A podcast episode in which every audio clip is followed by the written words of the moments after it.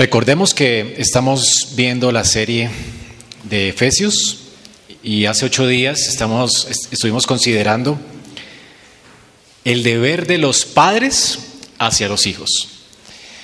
Eh, en la serie de Efesios, en cuanto al deber de los padres hacia los hijos, vimos que ellos están llamados a no causar a ira a sus hijos, sino deben amonestarlos en la disciplina e instrucción del Señor. Así que un padre, según el Señor en Efesios 6, debe de obedecer este mandamiento de Dios, no es una opción para él. En nuestra carne cumplir con este deber es imposible. Por eso Pablo no nos dice que obedezcamos esto y ya, no, nos dice, sed llenos del Espíritu Santo. Hermanos, no podemos gobernar nuestros hijos, no podemos vivir a la altura de nuestro llamado si no somos llenos del Espíritu de Dios. Y vimos qué significa ser llenos del Espíritu de Dios. Es vivir bajo su gobierno, es dejar que la palabra de Dios abunde en nuestro corazón. Así es que la palabra debe abundar en nuestro corazón. Dice Loy Priolo, y pregunta, ¿alguna vez ha escuchado usted este acertijo? Pregunta, ¿cuál es la primera regla a seguir para enseñarle a hablar a un perico o a una lora? Su vocabulario, es decir, el vocabulario suyo, debe ser más extenso que el vocabulario de la lora. Ese es el truco. Ahora, ese es el mismo principio, dice Priolo, para la crianza de los hijos. Si usted como la madre y la abuela de Timoteo, le va a enseñar a sus hijos la palabra de Dios, adivine qué. Primero, tú debes conocerla más. Hermanos, yo no puedo enseñarle a mis hijos algo que yo no conozco y no ha sido interiorizado en mi vida. Usted necesita conocer la Biblia, necesita meditar en ella, interiorizarla, hacerla parte de su vida, vivirla para poder enseñarla. Alguien dijo que el mensaje que se preparó en la mente va a alcanzar la mente de la gente. Pero el mensaje que se preparó en la vida, que ha sido meditado, obedecido, asimilado, ese mensaje va a alcanzar la vida de otra persona. Si tú quieres alcanzar la vida de tu hijo, no solo informar su mente, tú tienes que asimilar la escritura. De manera que la escritura sea vive, vivida en tu propia vida. Esto es lo que vamos a transmitir a nuestros hijos, hermanos. El Señor nos ha dado su palabra para bendecir nuestra vida, para que la asimilemos, para que la meditemos. Hermanos, es increíble que Dios tenga tal interés por nosotros siendo pecadores, que nos haya dado su palabra para beneficiarnos y para beneficiar a nuestros hijos.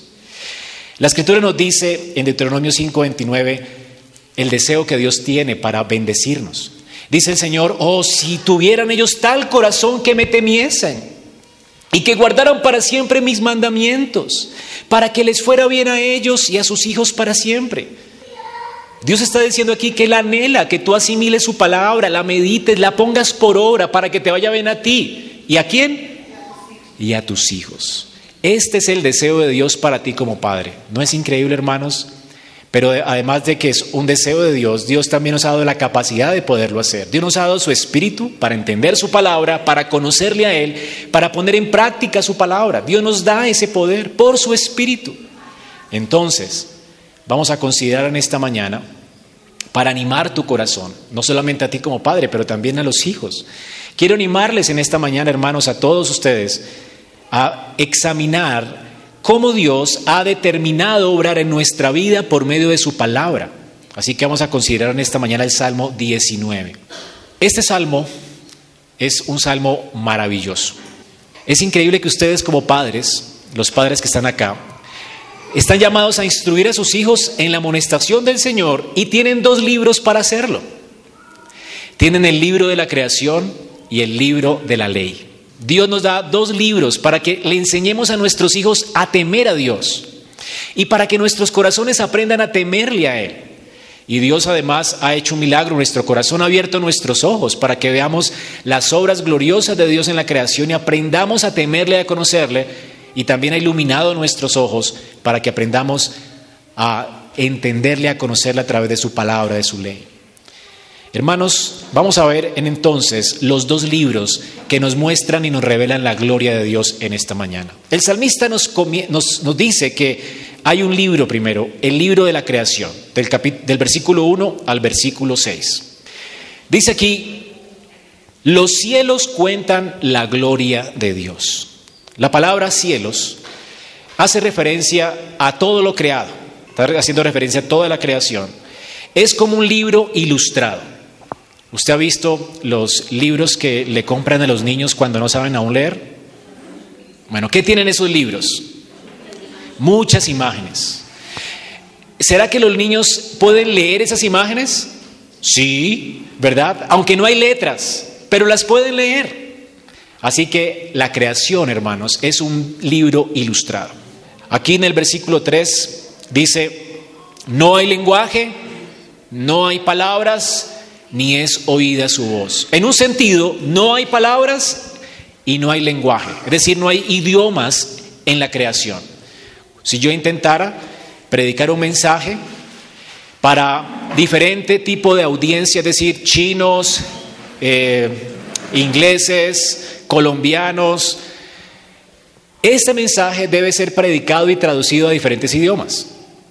Porque si lo predico solamente en mi idioma, pues muchos no me van a entender. Eso es lo que dice aquí el salmista. No hay lenguaje en la creación. Es decir, esta creación completa habla a todo el mundo indiscriminadamente, independiente de su lenguaje. Es decir, en un sentido, no hay lenguaje y no hay palabras, no hay idiomas para expresar la gloria de Dios a través de la creación. De manera que los idiomas no importan. Pero si hay palabras, noten aquí, si hay un maestro que está enseñando, hay, un predicador, dice, por toda la tierra salió su voz. En un sentido no hay lenguajes, pero en otro sentido sí. Dice, en toda la tierra salió su voz, hasta el extremo del mundo sus palabras. Decir que la palabra de Dios o estos maestros han salido por todo el mundo para enseñar a los hombres la gloria de Dios. Así que hay maestros que enseñan, pero lo hacen de manera visual para que todo el mundo entienda. Ahora, ¿qué nos enseña este libro ilustrado? Bueno, sí, la gloria de Dios. Es importante que el salmista aquí habla acerca de la gloria de Dios. La palabra Dios aquí es Elión. El Elión en la escritura es la palabra el Altísimo, el Creador Altísimo. Este Creador Altísimo es manifiesta su gloria a través de las obras de su creación. Ahora, ¿cuál es el tema de la gloria de Dios? Hermanos, nuestro Dios es glorioso. ¿Y qué es lo que señala en sus obras? Su sabiduría. Mire lo que dice aquí la palabra de Dios. Un día emite palabra otro día, una noche otro día, declara qué? Sabiduría. Hermanos, hay mucha sabiduría en la creación de Dios. La creación de Dios no es algo que surgió de la nada. Hay personas que piensan esto, ¿no? Que venimos del Big Bang. Y tal vez haya gente con tanta imaginación que piense esto, pero realmente es una locura. O sea que todo diseño sugiere la mano de un diseñador. Ahora, hermanos, fíjate el diseño de la creación, los rostros nuestros tan distintos, cada flor tan distinta, cada especie tan distinta, cada animal tan distinto, cada planeta tan distinto. No solamente señala la obra de un creador glorioso, sino sabio porque ninguna cosa puede existir sin otra. La creación toda funciona de, manera que hay sabiduría en todas las cosas que Dios creó. Día y día, noche y noche, declara sabiduría. Así que la creación es un libro ilustrado que nos declara cómo Dios es tan sabio, que mantiene en orden toda su creación y todo lo ha creado de manera tan maravillosa que una cosa no puede existir sin la otra. Hermanos, esta creación realmente nos cuenta de la grandeza de nuestro Creador. Además de eso, dice aquí que en estos cielos Dios puso un tabernáculo para el sol. Así que el sol, dice, como novio sale de su tálamo y se alegra cual gigante para correr su camino de un extremo de los cielos de su salida, de su salida ah, y hasta el término de ellos, y no hay nada que se esconda de su calor. El sol produce energía y calor para todas las criaturas que Dios puso sobre la tierra. Qué increíble es Dios. Además de sabio, aquí está hablando acerca de la bondad de Dios. Dios es un Dios sabio. Dios es un Dios poderoso que creó todas las cosas con el poder de su, de su, palabra. Dios es creativo.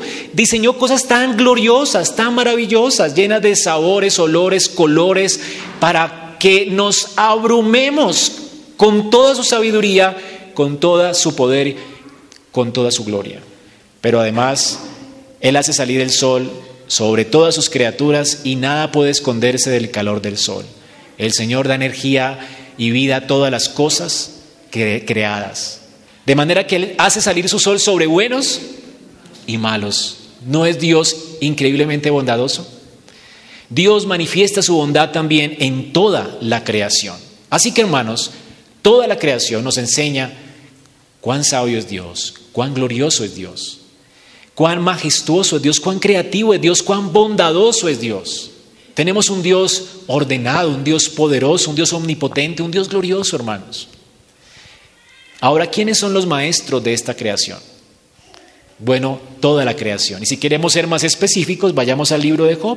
En Job 12, versículos 7 al 10, dice Dios, si no, pregunta ahora a las bestias.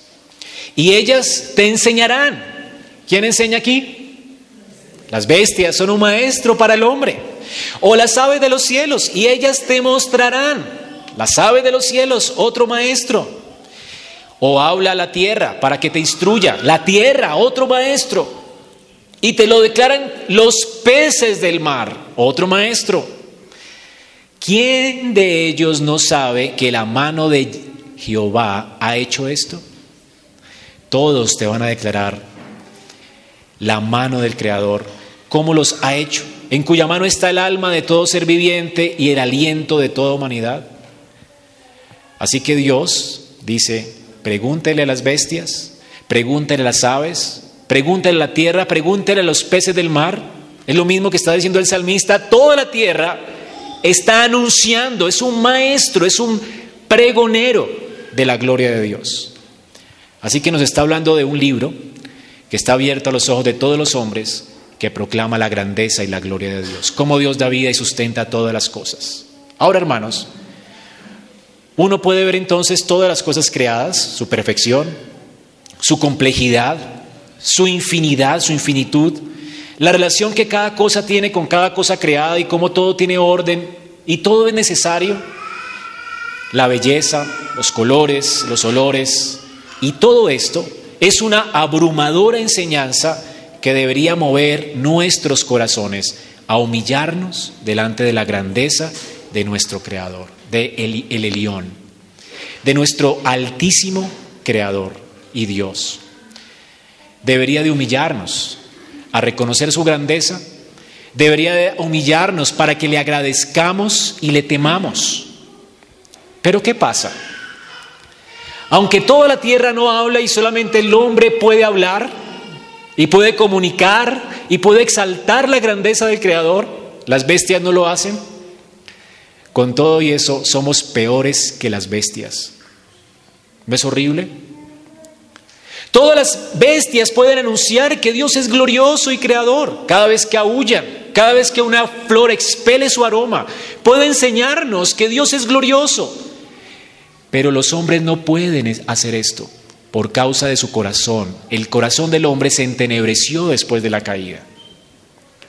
Y esto hace que nuestras vidas sean aborrecibles. Toda la creación anuncia la gloria de Dios, pero nuestras bocas no pueden. No pueden reconocer. Toda la creación anuncia que Dios es glorioso, pero el hombre dice, venimos del mono. Esto viene de la casualidad. Así de bestia es el hombre. El hombre, por naturaleza, Dios lo creó para expresar lo que la creación debería, eh, lo, que la, creación no puede hablar. El hombre es el canal de la creación, es la voz de la creación para que glorifique a Dios. Por eso Dios nos hizo a su imagen y semejanza, para que le glorifiquemos y le demos gracias. Pero por causa de la caída el hombre guarda silencio y resiste con injusticia a la verdad de Dios. El hombre moralmente no, por causa de su, de su, de su corazón caído, no glorifica a Dios ni le da gracias. En lugar de glorificar a Dios, adora la creación, se adora a sí mismo.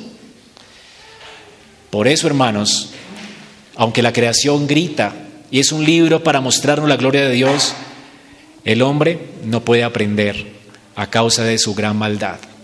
El problema no es que la creación no sea un libro, sea un libro malo, sea un libro oscuro, es un libro muy claro, enseña a todo el mundo de manera que todos puedan entender. El problema está en nosotros que no podemos ver, somos ciegos, nos hemos hecho ciegos a causa del pecado, a causa de la idolatría. Hemos puesto delante de nosotros un ídolo, un Dios que no nos permite ver la grandeza de la gloria de Dios. Este es el problema del hombre. Hermanos, Dios nunca nos ha dejado sin testimonio. La escritura nos dice que Dios nos ha hablado a nosotros los gentiles, de manera que no tengamos excusa. En Romanos 10, 18, Pablo le dice a los judíos, los judíos estaban un poco indignados porque Pablo enseñaba a los gentiles, es decir, a la gente que no era del pueblo de Dios. Y estas personas criticaban a Pablo porque él buscaba enseñarle a estas personas gentiles a quien Dios había abandonado. Ellos pensaban, ¿verdad? Nosotros somos el pueblo de Dios, bienaventurado, a quien Dios ha hablado. A ellos no, Dios no les ha hablado. Y Pablo dice, pues se equivocan. Dios a los gentiles también les ha hablado. Y Pablo cita el Salmo 19. Y mire lo que dice el, eh, Romanos 10, 18. Pero les digo, ¿acaso no oyeron los gentiles antes bien, por toda la tierra salió su voz, hasta los confines de la tierra habitada sus palabras. ¿A cuáles palabras se está refiriendo Pablo? A las palabras del libro de la creación, para que puedan ser oídas por todos los hombres. Los hombres pueden ver y escuchar la gloria de Dios. Ahora Israel tiene, claro, mayor responsabilidad. Dice Pablo, pero pregunto, ¿acaso no conoció Israel? Israel conoció de manera más íntima a Dios, porque Dios les habló con voz audible. Pero no quiere decir que Dios a los gentiles los haya dejado sin un libro. Hermanos, los gentiles no tienen excusa. Hay personas que dicen, bueno, si hay alguien que nunca ha escuchado la palabra de Dios y está en una tribu indígena donde nunca ha llegado una Biblia, esas personas, si no han conocido la Biblia, entonces se van a salvar. La respuesta a esta, a esta inquietud es no se van a salvar. Porque ellos tienen un testimonio y Dios le ha hablado también a ellos, de manera que ellos queden sin excusa. Dios también les habló a ellos en la creación. En Hechos de los Apóstoles 14, 17 dice, si bien Dios no se dejó a sí mismo sin testimonio, haciendo el bien, dándonos lluvias del cielo, tiempos fructíferos, llenándonos de sustento y alegría en vuestros corazones, el hombre debe responder a esta provisión de Dios como? Con acción de gracias. Pero ¿sabes qué hace el hombre? En Romanos 1.20 las cosas invisibles de Él, dice su eterno poder y deidad, se hacen claramente visibles desde la creación del mundo, siendo entendidas. El hombre las puede entender. El hombre puede entender la gloria de Dios por medio de las cosas hechas, de manera que los hombres no tienen excusa. La creación deja al hombre sin excusa. Cada vez que un hombre disfruta del agua, del sol, de una comida, cada vez que un hombre de una tribu indígena caza un animal, y no da gracias al Creador por ese animal, el hombre está pecando y el hombre va a ser condenado por su pecado. Por eso Pablo dice, ¿cómo irán si nadie les predica? Ellos no pueden salvarse por la creación. Pero la palabra de Dios es la única que puede salvarlos. La creación no puede salvar a nadie porque lo único que la creación hace es dejar al hombre sin excusa. Pero la palabra de Dios salva y redime. Por eso necesarias las misiones, ¿verdad? Ahora vamos a ver cómo el salmista alaba a Dios por la ley. Claro, el salmista alaba a Dios por la creación. Porque el salmista es parte del pueblo de Dios que ha escuchado la palabra de las promesas de Dios, que ha sido regenerado en su corazón, que ha sido, sus ojos han sido abiertos e iluminados. Él puede ver la creación y decir, wow, cuán glorioso es Dios. El creyente puede echar mano del libro de la creación y aprender.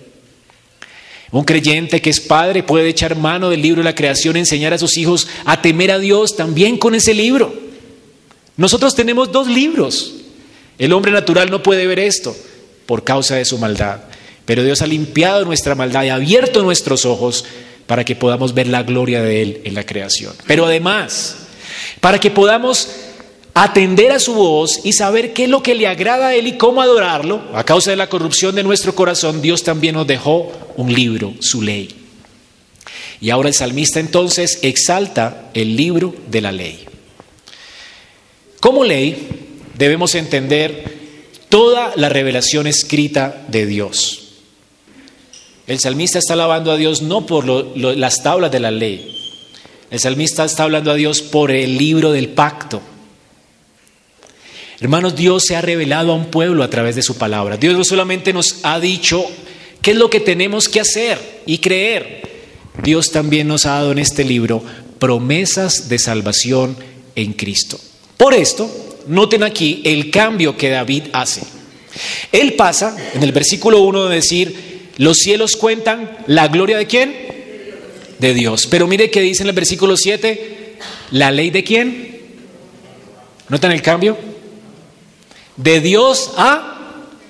Él pasa de adorar y exaltar al Elión, al Dios altísimo, a adorar al Dios personal, a Yahweh, el Dios del pacto. El Dios que ha entrado en pacto con su pueblo. Es un Dios que ha tenido misericordia de un pueblo. Es un Dios que le ha hablado a un pueblo acerca de un Mesías que vendría a salvarlo. Aquí David obviamente está haciendo referencia a Israel, pero está haciendo referencia a ese pueblo al que Dios ha hablado, a los hijos de Abraham. Y bueno, nosotros, por implicación, también somos hijos de Abraham por la fe. Así que estamos incluidos en este eh, pueblo del pacto. Dios nos habla en su palabra. No solamente nos dice qué tenemos que hacer y creer, sino también nos da promesas de salvación en Cristo. Por eso el salmista termina en el versículo 14 diciendo, Jehová, roca mía y redentor mío. Después de haber hecho peticiones, él entiende que Dios va a responder a su clamor, no porque él se ha portado muy bien, sino porque en el libro de su ley Dios le ha prometido un Salvador. Y Dios le ha redimido a él en este Salvador. David se entiende amado por Dios, se entiende hijo de Dios por gracia. Es por esto, hermanos, que tenemos ahora en la ley la manifestación de la voluntad de Dios y de las promesas de Dios en Cristo.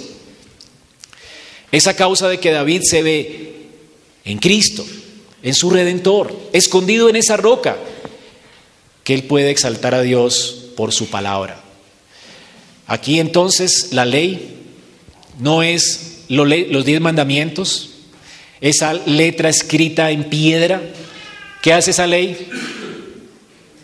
Esa ley nos culpa, esa ley nos muestra el pecado y cuán condenados estamos. Esa ley produce tristeza en nuestro corazón, esa ley nos condena. Esa ley escrita en piedra realmente es la ley que nos condena.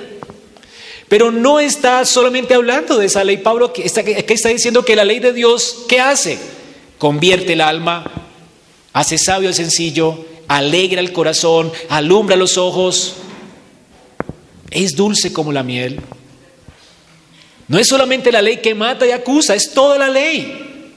Es la ley que nos da vida, es la ley que nos da promesas de vida, es la ley que nos muestra a Cristo, es la ley que nos muestra el único camino de salvación para nosotros. Es la ley que nos hace confiar que nos da esperanza, que produce alegría en nuestro corazón. Esa es la ley de Jehová, a la cual está haciendo referencia el salmista. Así que Dios de manera íntima se ha revelado a nosotros, ha revelado su gloria a través del libro de la ley, su ley. De manera que el pueblo pueda disfrutar ahora no solamente de la gloria de Dios revelada en la ley, en el Evangelio, sino también en la creación. Hermanos, usted debería estar gozoso, porque usted tiene dos libros para ver la gloria de Dios. Usted puede ver la gloria de Dios en el Evangelio y puede ver la gloria de Dios en la creación. Dios entonces nos ha ligado para que le agradezcamos a Él por dos cosas, por su creación y por su salvación. Deberíamos estar doblemente agradecidos, humillados, y esto nos debería de, hacer temer a Dios y de reverenciarlo y de servirle con amor y gratitud. Porque Dios no nos dejó sin testimonio en la creación, pero además a causa de nuestra debilidad, a causa de nuestra maldad, pecado y ceguera, por la cual no podíamos venir a Él, Él nos iluminó y nos dio su palabra íntimamente, personalmente, para que entendamos quién es Él y le glorifiquemos y nos dio promesa de salvación en Cristo para que no temamos, sino que tengamos esperanza en Él. Así que David exalta a Dios por esto. Por eso, Primera de Corintios 2, 9 nos dice, cosas que ojo no vio, por causa de la ceguera, cosas que ni oído yo, por causa de nuestra muerte, ni siquiera se le ha ocurrido al hombre, por causa de su idolatría son las que Dios ha preparado para los que le aman. Pero Dios nos las reveló a nosotros por el Espíritu. El Espíritu de Dios ha venido nuestro corazón para iluminarnos de manera que podamos entender su palabra y le amemos. Cosas que el hombre no puede oír ni puede ver a causa de su muerte espiritual. Dios nos las reveló a nosotros dándonos vida por su Espíritu. Qué glorioso es esto, ¿no? Así que David está hablando aquí de la escritura con muchos sinónimos para animarnos y alentarnos a adorar a Dios, a contemplar la gloria de Dios y a darle nuestra vida a Dios en temor, gratitud y reverencia.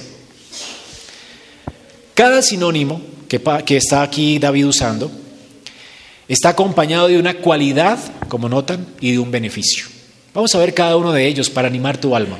Primero dice aquí el salmista, la ley de Jehová es Aquí está la cualidad. Y el beneficio, ¿cuál es? Convierte el alma.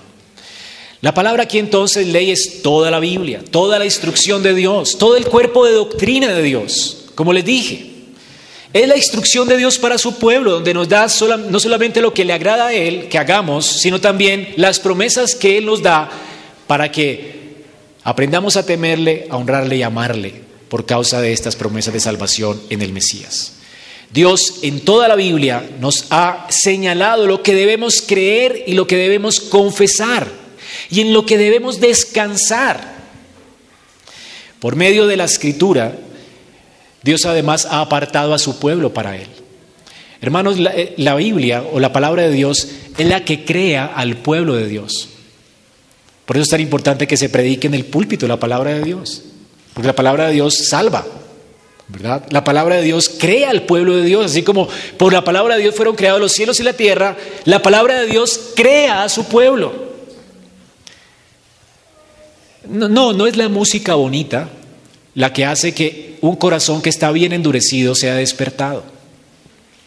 No es la música romántica, bonita, o las luces y el show en una iglesia lo que puede despertar las emociones en un pecador que está completamente embebido en su maldad. Es la palabra de Dios. No es las emociones o las cosas que sientes lo que puede restaurar tu alma. Y restaurarnos como pueblo de Dios es la palabra de Dios. ¿Qué dice aquí? Es la palabra de Dios la que restaura el alma o la que convierte el alma. La palabra convertir aquí es restaurar. Toma una cosa que está dañada y la convierte, la restaura para que sirva o para que logre hacer lo que Dios le llamó a hacer. Nosotros fuimos creados como adoradores de Dios, fuimos diseñados para adorar a Dios, pero no lo podemos hacer a causa de nuestra caída. Así que Dios nos restaura para que le adoremos. Dios restaura al pueblo para que le adore. Ahora, ¿qué es lo que necesitamos para adorar mejor a Dios? más sentimientos bonitos, un show bien montado para que nuestros afectos se enciendan. Si la palabra de Dios no enciende tu corazón, nada lo va a hacer. Nada lo va a hacer. No, tal vez si, resucita un muerto en la iglesia, eso va, va, la gente va a sentir más temor. Y Cristo dice, ni aunque se levante alguno de los muertos, van a creer. a Moisés y a los profetas tienen.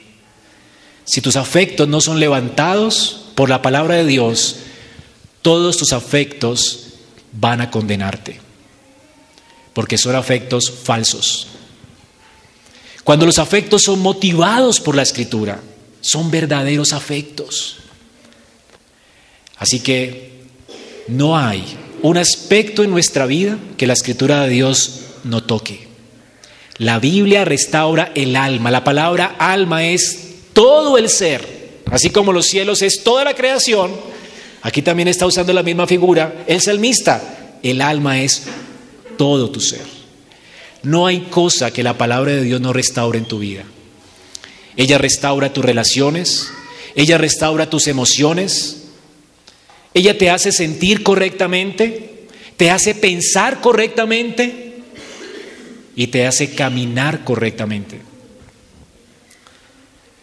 Hermanos, la palabra de Dios es la que hace esto. Así que la palabra de Dios da vigor, convierte, restaura a la persona completa. Ella nos libra de la idolatría de nuestro corazón, de las corrupciones de nuestro corazón y nos levanta para que adoremos con pureza a nuestro Dios. Es imposible que el hombre se corrompa si tiene la palabra de Dios, porque ella restaura el alma, no la corrompe. La Biblia pues es el medio de gracia eficaz para hacernos perseverar en la adoración al único Dios verdadero. Como aplicación, hermanos, la iglesia, la familia, no hay nada que necesite más para hacernos perseverar en los caminos del Señor que la palabra de Dios. Necesitamos más predicación fiel, más palabra. Por eso Pablo cuando aconseja a Timoteo, no le dice a Timoteo, sé muy creativo para poder enganchar a las personas, coloca SEO al anzuelo para enganchar a la gente. No, ¿sabes qué le dice Pablo a Timoteo? Como pastor Timoteo, tienes que aprender a descansar solo en la palabra de Dios, solo en la escritura. Te encarezco, dice, dice Pablo a Timoteo, te encarezco. Y esto es fuerte, ¿no? Te encarezco, es un regaño, una exhortación fuerte delante del Señor Jesucristo. ¡Wow! Más fuerte todavía. Poniendo a Cristo como testigo. Cristo, quien va a juzgar a los vivos y a los muertos en la, manifestación de su reino. Timoteo predica la palabra. Exhorta con la palabra con toda paciencia y doctrina. Timoteo, ¿quieres ver una iglesia santa, saludable, creciendo en el Señor? Predica Timoteo. No seas creativo. Sé fiel al testimonio.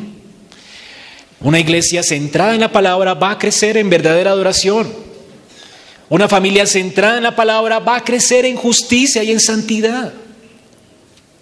Así que les exhorto, padres, enseñen a sus hijos la palabra.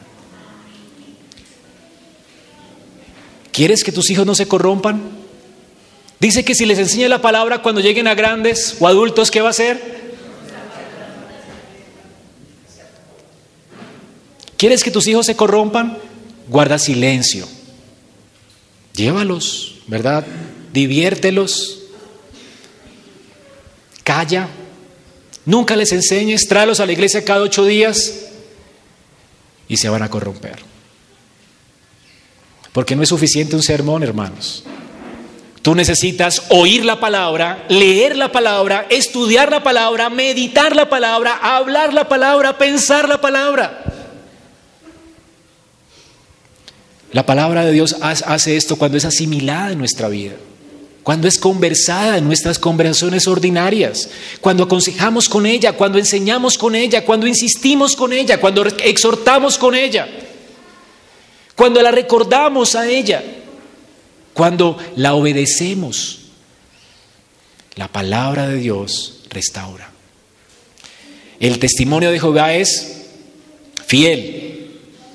Aquí la palabra de Dios o el testimonio de Dios es el testimonio que Dios da de sí mismo. ¿Qué hace el testimonio de Dios? Testifica a los hombres acerca de la persona y carácter de Dios. Es el testimonio que Dios da de sí mismo. Dios nos ha dicho en su palabra quién es Él y lo que le agrada a Él. Hermanos, Dios nos ha dejado con dudas acerca de lo que Él le agrada. No tenemos que inventar. No tenemos que hacer algo de invención para poder adorar a Dios y agradarlo como se nos antoja. Eso es idolatría. Necesitamos descansar en la palabra de Dios. Además, porque ¿qué es la palabra de Dios? Es fiable, es fiel. Es decir, que tú tienes un terreno seguro sobre el cual descansar. Eso es algo confiable, hermanos. Es como una roca sobre la cual puedes edificar tu vida. El terreno seguro es lo que Jesucristo dice en el Sermón de la Montaña. El hombre que escuchó la palabra y la hizo es comparado a quién? A un hombre que edifica sobre un terreno seguro, firme. Porque la palabra de Dios es confiable, es fiel. No hay nada más seguro que ella. Hermanos, no te fíes de tus emociones. No te fíes de tu perverso corazón creativo para adorar a Dios. Tal vez pienses, no, la mejor manera de adorar a Dios es esta. No, si no es conforme a la escritura, eres un idólatra. Te estás corrompiendo. Estás siendo llevado por algo, un camino inestable, una arena movediza. Tú necesitas edificar tu vida y tu adoración a Dios sobre la palabra, no sobre tus emociones, no sobre tus sentimientos. De hecho, es increíble tener experiencias maravillosas con Dios. Pedro tuvo una experiencia maravillosa. ¿Se recuerdan cuando Pedro estuvo maravillado por la gloria que vio en el monte de la transfiguración? Bueno, Pedro dice que él vio esto y fue increíble. Él estuvo hasta asustado, emocionado, exaltado, su corazón se reventó de emoción y nos cuenta que él vio esto. Pero mire lo que dice Pedro en 2 de Pedro 1.18. Nosotros oímos una voz enviada del cielo cuando estábamos con él en el monte santo, en el de la transfiguración. Pero dice Pedro, tenemos la palabra profética más segura. No se fíen de las emociones. Tenemos lo más que rico es sentir, pero tu corazón descanse en la palabra. Tenemos la palabra profética más segura, la cual hacéis bien en estar atentos como antorcha que alumbra el lugar oscuro, hasta que el día esclarezca y el lucero de la mañana salga en vuestros corazones entendiendo que toda la palabra no es de inspiración, no es de interpretación privada. Y Pablo explica que toda la Biblia es tan segura porque cuando los hombres de Dios hablaron, ellos no estaban interpretando la palabra de Dios, estaban hablando la palabra de Dios. No fue que el profeta recibió, interpretó y escribió. No, el profeta recibió y escribió. Todo lo que está escrito en la Biblia no fue la interpretación de un hombre de los hechos, fue el testimonio de los hombres acerca de lo que oyeron y vieron. Y esto es lo seguro para nuestras almas. Así que, ¿cuál es el beneficio de la palabra de Dios si es tan segura? Hace sabio al sencillo. La palabra sencillo aquí es alguien simple. Ustedes han, han leído los proverbios. ¿Quién es el hombre simple? Es alguien sin discernimiento, es alguien torpe, ignorante, necio, errante. Bueno, esto nos define a nosotros, ¿verdad?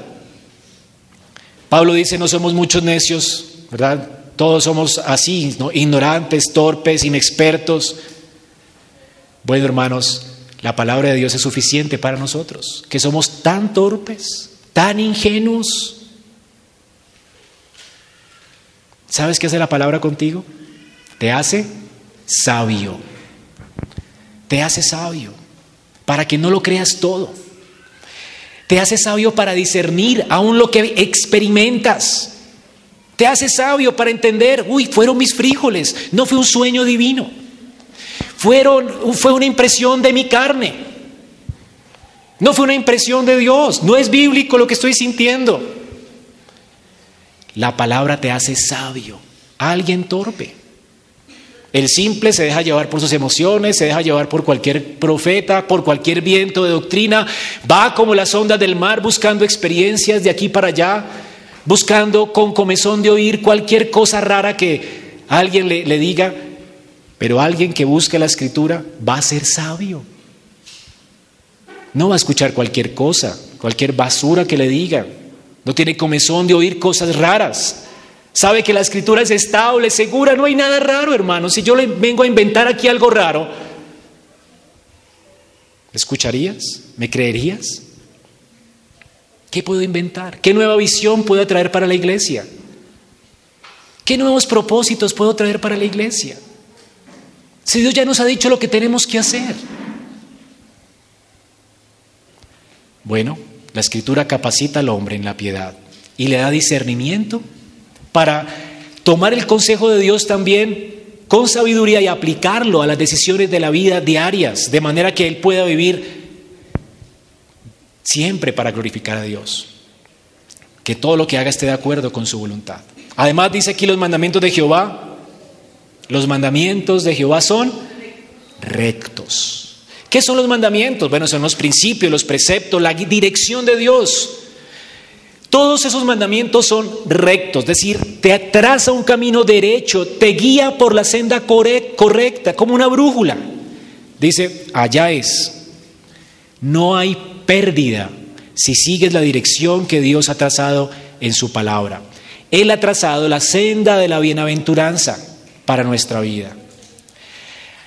Ahora, todo el que alguna vez ha estado perdido sabe lo terriblemente eh, asustador que es estar perdido, ¿no? Cuando te pierdes, comienza tu corazón a palpitar, y más si es de noche, te sientes inseguro, no sabes a dónde vas, te asustas. Pero ¿qué dice la escritura con relación a que la palabra de Dios es recta? ¿Qué hace ella? ¿Qué produce? No hay inseguridad, no hay tristeza, no hay miedo, no hay temor, hay qué? Alegría. Qué gozo es saber cuando encuentras el camino, cuando sabes que vas camino a casa. La palabra de Dios es recta. La palabra de Dios te ha declarado cuál es el camino al Padre. ¿Quién es el camino al Padre? Ella, como brújula, nos ha indicado cuál es la senda que conduce a la vida eterna. Jesucristo ha dicho, yo soy el camino, la verdad y la vida. Primera de Juan 1.4, el apóstol dice, estas cosas os escribimos para que vuestro gozo sea completo. Es decir, el apóstol da testimonio de quién es Cristo, de lo que Cristo hizo, de lo que Cristo logró para su pueblo, de manera que haya gozo en nuestro corazón, porque Él es el camino que nos lleva a casa. Él es el camino que nos lleva a Dios. Así que la escritura nos guía a Cristo. Y en Cristo encontramos la gracia para caminar en justicia, porque Él es nuestra justicia. Cristo vivió una vida santa. Además de vivir una vida santa, entregó su vida por nuestros pecados. De manera que todo el que esté en Cristo sea delante de Dios considerado justo, pero además de eso, todo el que está en Cristo sea justificado a causa de su muerte en la cruz. Así que Dios mira todo el que esté caminando por Cristo, caminando en Cristo, Dios lo mira santo, sin mancha y perfecto. Por eso Cristo es la senda que nos lleva al Padre. Es un camino recto. Toda la escritura habla de Cristo. Cristo es nuestra brújula. Cristo es nuestro camino. Toda la Biblia lo señala a Él. Es en Él donde los hombres encuentran paz, descanso y gozo. Hermanos, qué bueno es encontrarnos con Cristo. Así que si tú estás ansioso, deprimido, inseguro, sin saber a, dónde ir, no has encontrado una dirección clara para tu vida, no esperes que se te aparezca un ángel y te hable. Un día como hoy, Cristo vino a esta tierra y murió por nuestros pecados Camina una vida justa que no caminaste tú y te justificó muriendo por nosotros en una cruz para darle sentido y propósito a tu vida. Al conocer a Dios, al entender para qué fuiste creado, para adorarle y glorificarle a Él. Así que Cristo es un camino seguro, no hay mayor gozo que caminar con Cristo. Y también el precepto de Jehová o los decretos de Jehová son claros. La Biblia no tiene sugerencias para ti. Aquí habla de los decretos de Jehová, todo lo que Él ha decretado, palabras autoritativas. En la Biblia lo que Dios hace es demandar de nosotros lo que debemos hacer. Nunca la Biblia trae para los padres sugerencias. No dice, ¿sabes qué padres? Les sugiero que eduquen a sus hijos en el temor del Señor. La Biblia trae qué? Obligaciones, órdenes. Y es lo que David está diciendo aquí, ya estas órdenes de Dios son claras. ¿No es claro, hermano, lo que tienes que hacer como padre? ¿Qué tienen que hacer los hijos según Dios? Obedecer a sus padres. ¿Qué debe ser la esposa según Dios? Todo es claro en la escritura. Hay cosas, sí, difíciles de entender. Pero lo que la abrumadora mayoría de cosas que la escritura dice, todas son claras, mandamientos claros, para que tú aprendas a temer a Dios. La Biblia no es confusa. Hay algunas personas que tú eres en la Biblia porque hay cosas difíciles de entender, pero en su gran mayoría la Biblia trae claridad a nuestra mente. Ella alumbra los ojos, dice aquí el salmista. En medio de un mundo lleno de confusión, Dios nos da esta increíble bendición de su palabra. La palabra alumbra en un lugar oscuro. Este mundo es muy confuso. El mundo corre tras sus deseos, el mundo es confuso, es engañoso, el corazón nuestro es engañoso, necesitamos luz y la palabra de Dios alumbra los ojos. No solamente pone luz delante de nuestros ojos, de hecho si la pusiera no la veríamos, porque la creación es un libro y no lo podemos ver ni apreciar a causa de nuestra maldad. Pero ¿qué hace la palabra de Dios? No solamente es una lámpara para alumbrar el camino, la, palabra de Dios abre nuestros ojos, alumbra nuestros ojos para que veamos la gloria de Dios. Así que hermanos, la palabra nos deja ver con perfecta claridad la dirección de Dios para nuestra vida. Así que la Biblia es toda la revelación que necesitamos, no te va a dejar con duda acerca de lo que Dios quiere para ti. Si tú la buscas a ella, si tú buscas su consejo, lo vas a tener. Si no sabes qué hacer con tu vida, la escritura te dice lo que tienes que hacer con tu vida para que te vaya bien, a ti y a tus hijos para siempre. También el salmista habla de la palabra como el temor de Jehová. Aquí el salmista está hablando de lo que la Biblia produce en nosotros, el temor de Jehová. Es por medio de la escritura que nuestros corazones se llenan de asombro, de manera que podamos reverenciar a Dios y adorarlo.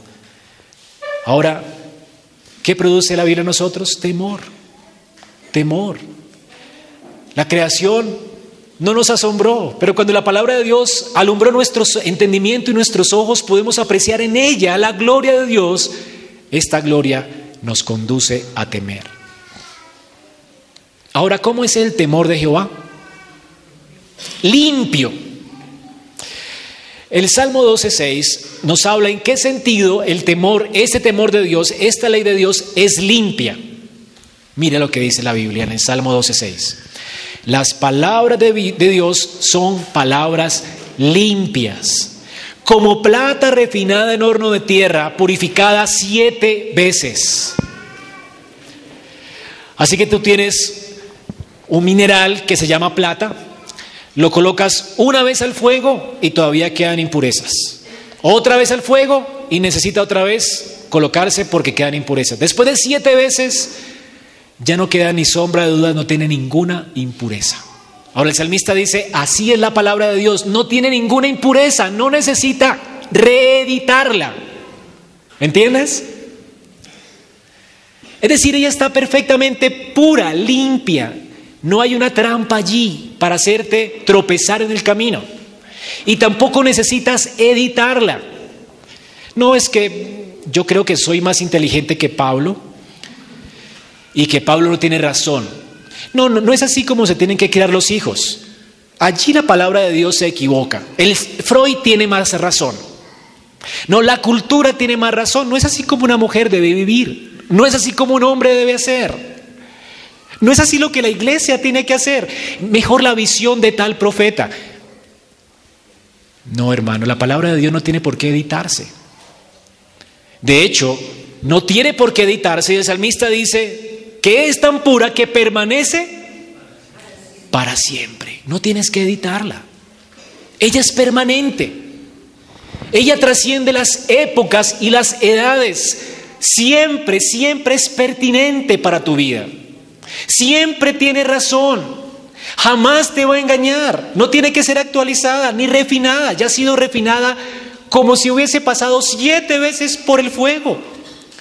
No es que hayan habido editores. No, cuando la palabra de Dios fue dada ya vino purificada, pura, como la plata purificada siete veces.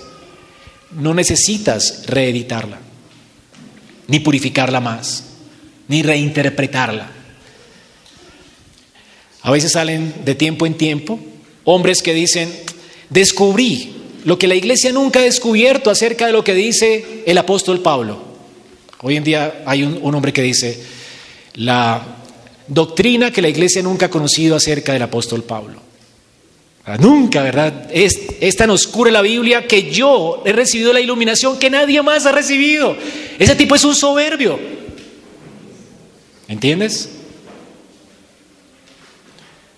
Yo te voy a enseñar los misterios que nunca has conocido en la Biblia. Lo que quiere decir es, allí está la trampa. La Biblia no, necesita que tú la reinterpretes o que reinterpretes alguna cosa en la escritura. Ella es pura, perfectamente pura. Así que las invenciones de los hombres siempre va a acarrear ira y condenación.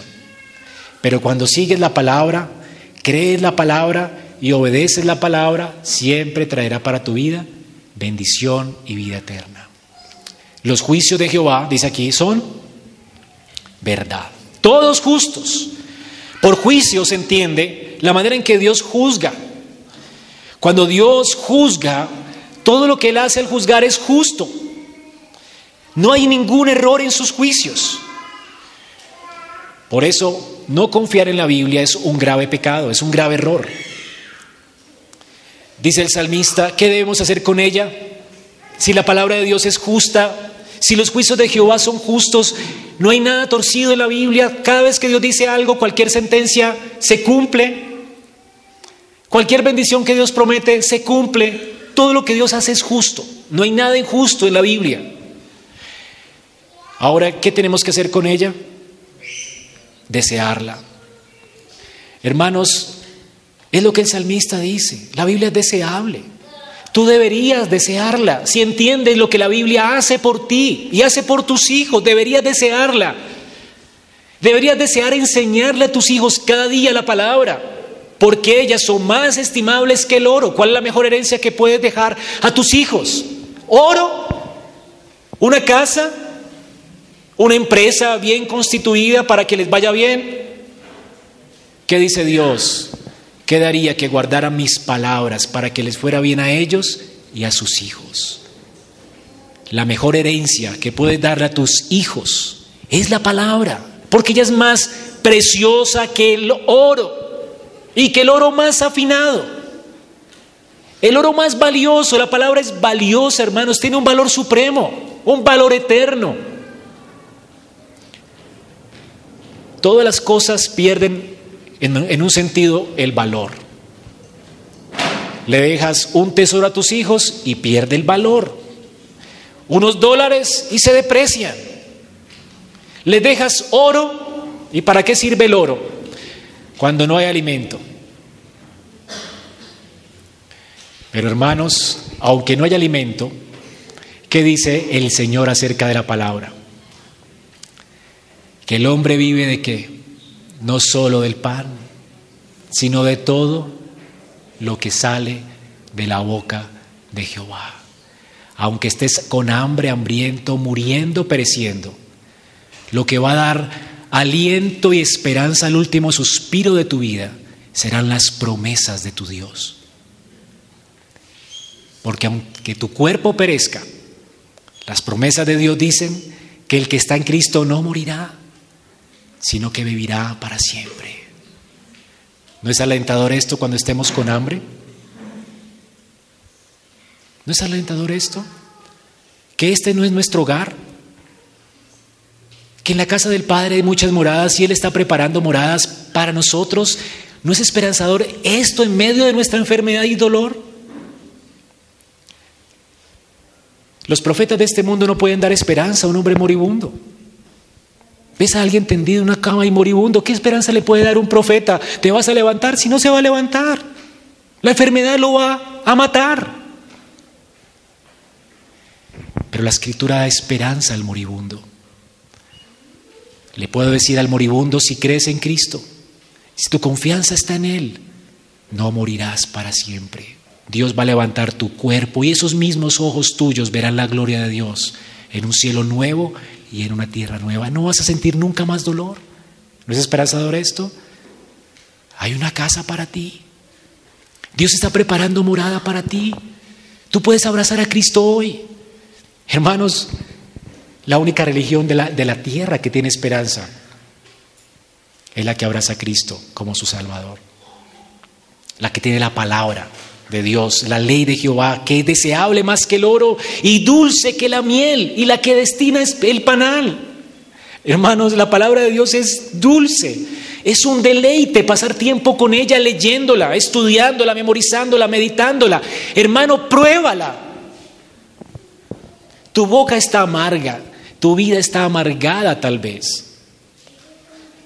Tienes sed. ¿Qué haces cuando tienes sed o cuando tu boca está amarga? Vas y pruebas algo de dulce, vas y tomas un sorbo de agua. Bueno, ¿por qué no pruebas la palabra? Tal vez tu vida en esta mañana esté amargada, esté sediento, no sabes qué hacer, confundido. Ve a la Biblia y gustad la bondad de Dios en ella. Dios nunca defrauda. Dice Tomás Brooks, Recuerden, no es la lectura apresurada de la Biblia, sino su meditación seria en sus verdades santas y celestiales lo que demuestra que ellas son dulces y provechosas para tu alma.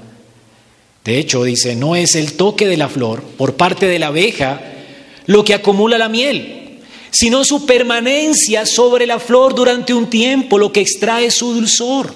No es aquel que lee más, sino el que medita más, quien demostrará que es un cristiano más fuerte, más sabio y más diestro.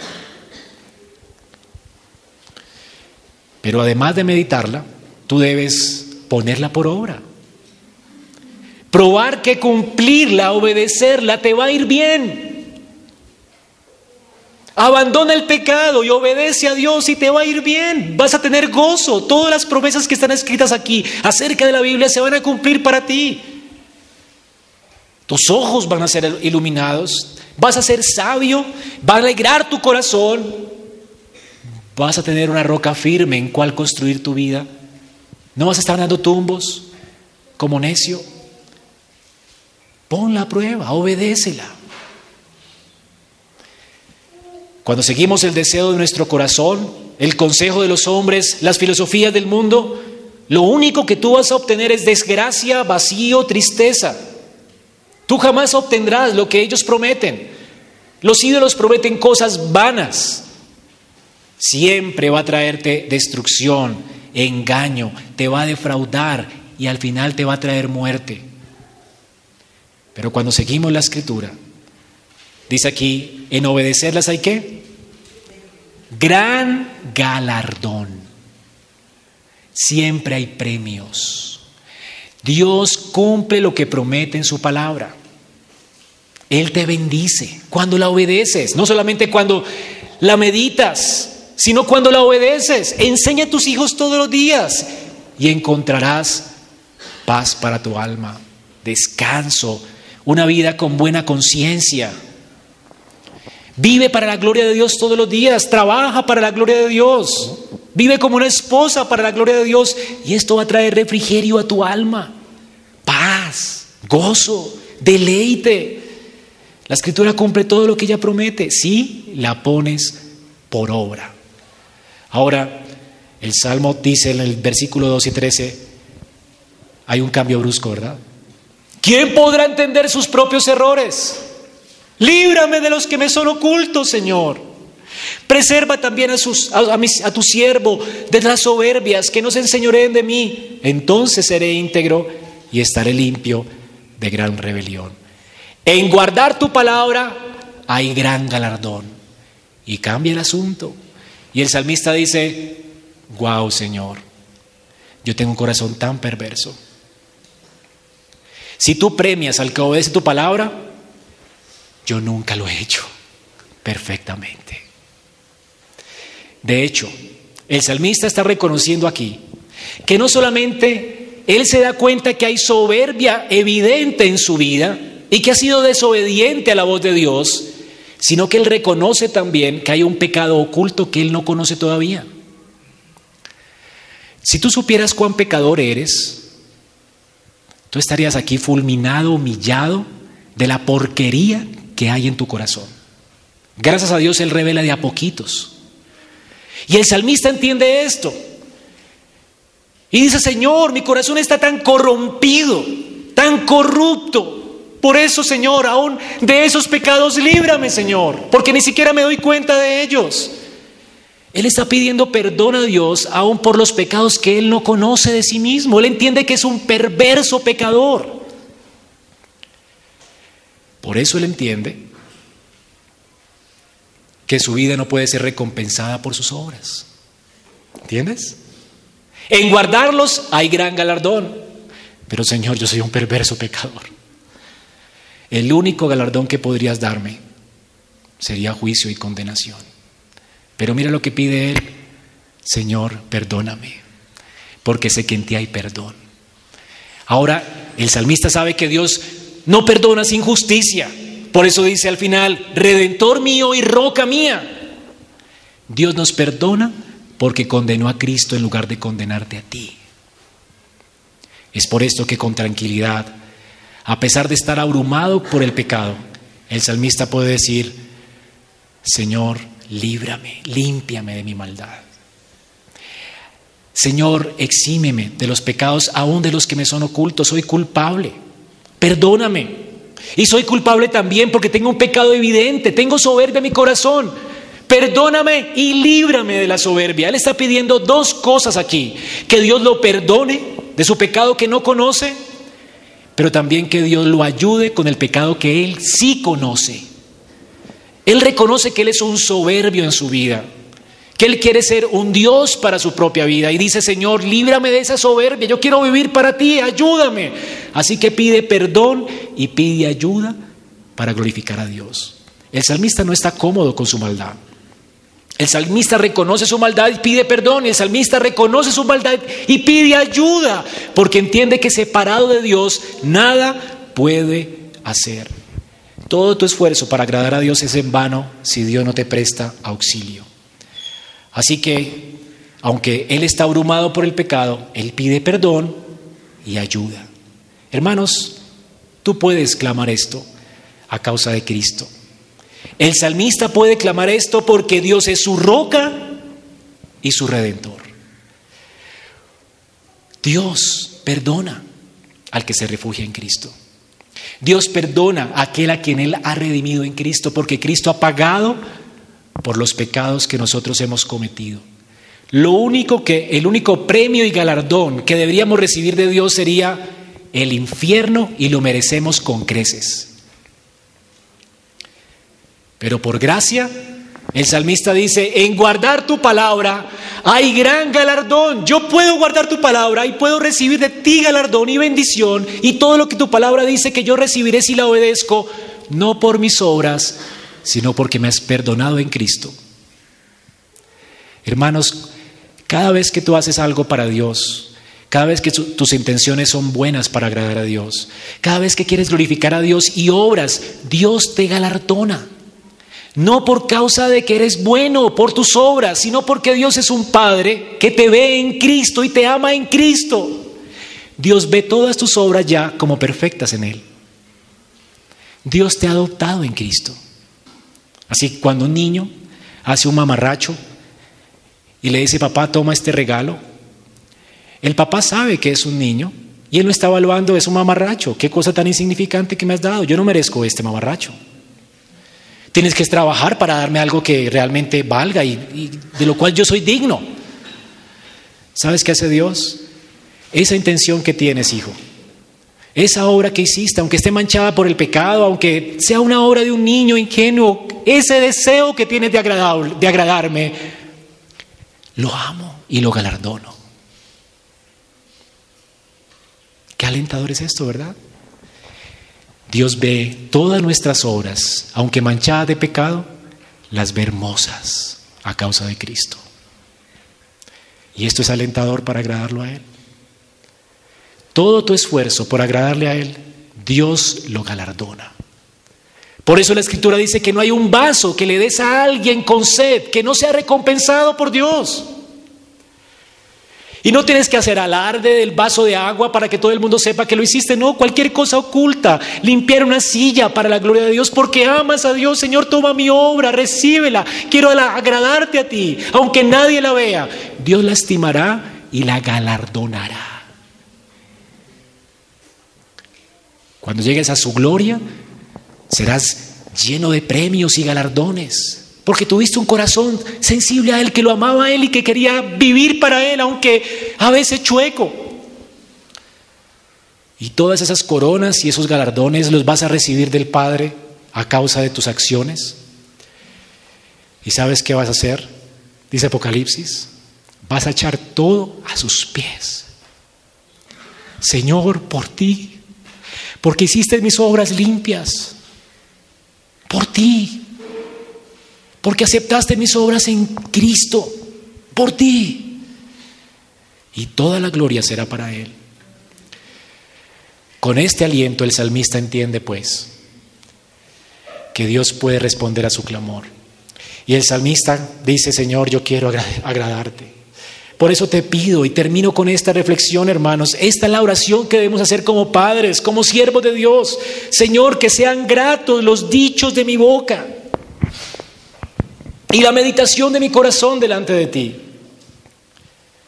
Oh Jehová, roca mía y redentor mío.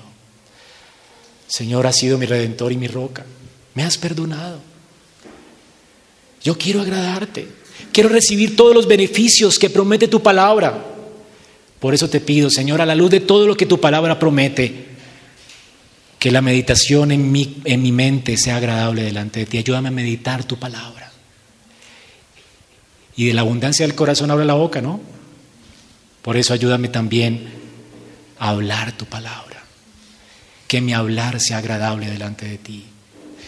El salmista está pidiendo a Dios que Dios renueve su corazón. No tanto está pidiendo que le ayude con sus acciones. Nuestras acciones siempre obedecen a nuestro corazón. Uno hace lo que quiere, ¿verdad? Pues el salmista está pidiendo, Señor, pon en mí el querer como el hacer por tu buena voluntad. Que la meditación de mi corazón sea, Señor, cada vez que hago algo, ¿qué es lo que te agrada? Que medite en tu palabra para ver qué es lo que te agrada. ¿Cómo es que debe vivir una sierva de Dios, un siervo de Dios, un hijo de Dios? Ayúdame a agradarte, a examinarme. Y que todo lo que salga de mi boca sea para agradarte a ti. El salmista está pidiendo entonces porque, para que Dios transforme su mente. Eso es algo difícil. Un hipócrita puede cambiar sus acciones, pero el Señor cambia el corazón. Es lo que está pidiendo el salmista. Él no quiere ser un hipócrita. Él quiere vivir en integridad. No quiere vivir con obras externas, quiere vivir con un corazón deseoso de agradar a Dios. Y es esto lo que el salmista está pidiendo. Está pidiendo para que todas estas bendiciones prometidas en la ley de Dios esta restauración, esta sabiduría, esta alegría, esta iluminación y este descanso sean suyos por la obra del Espíritu en su vida. Señor, gracias porque eres roca mía y redentor mío, porque las promesas de Dios son en él, sí y amén. El salmista sabe que tiene las peticiones de su corazón porque está en Cristo. Hermanos, que Dios nos ayude a atender a estos dos libros. Dos libros iluminadores que nos muestran la grandeza y la gracia de nuestro Dios. Recuerden que enseñar a nuestros hijos no es opcional. Así que Dios nos ayude a entender su mandamiento. Estas palabras yo te mando hoy, ellas estarán sobre tu corazón, las repetirás a tus hijos y hablarás de ella estando en tu casa, andando por el camino y al acostarte cuando te levantes. Esto es lo que está pidiendo David que tu palabra esté en mi corazón para que yo la declare a mi familia.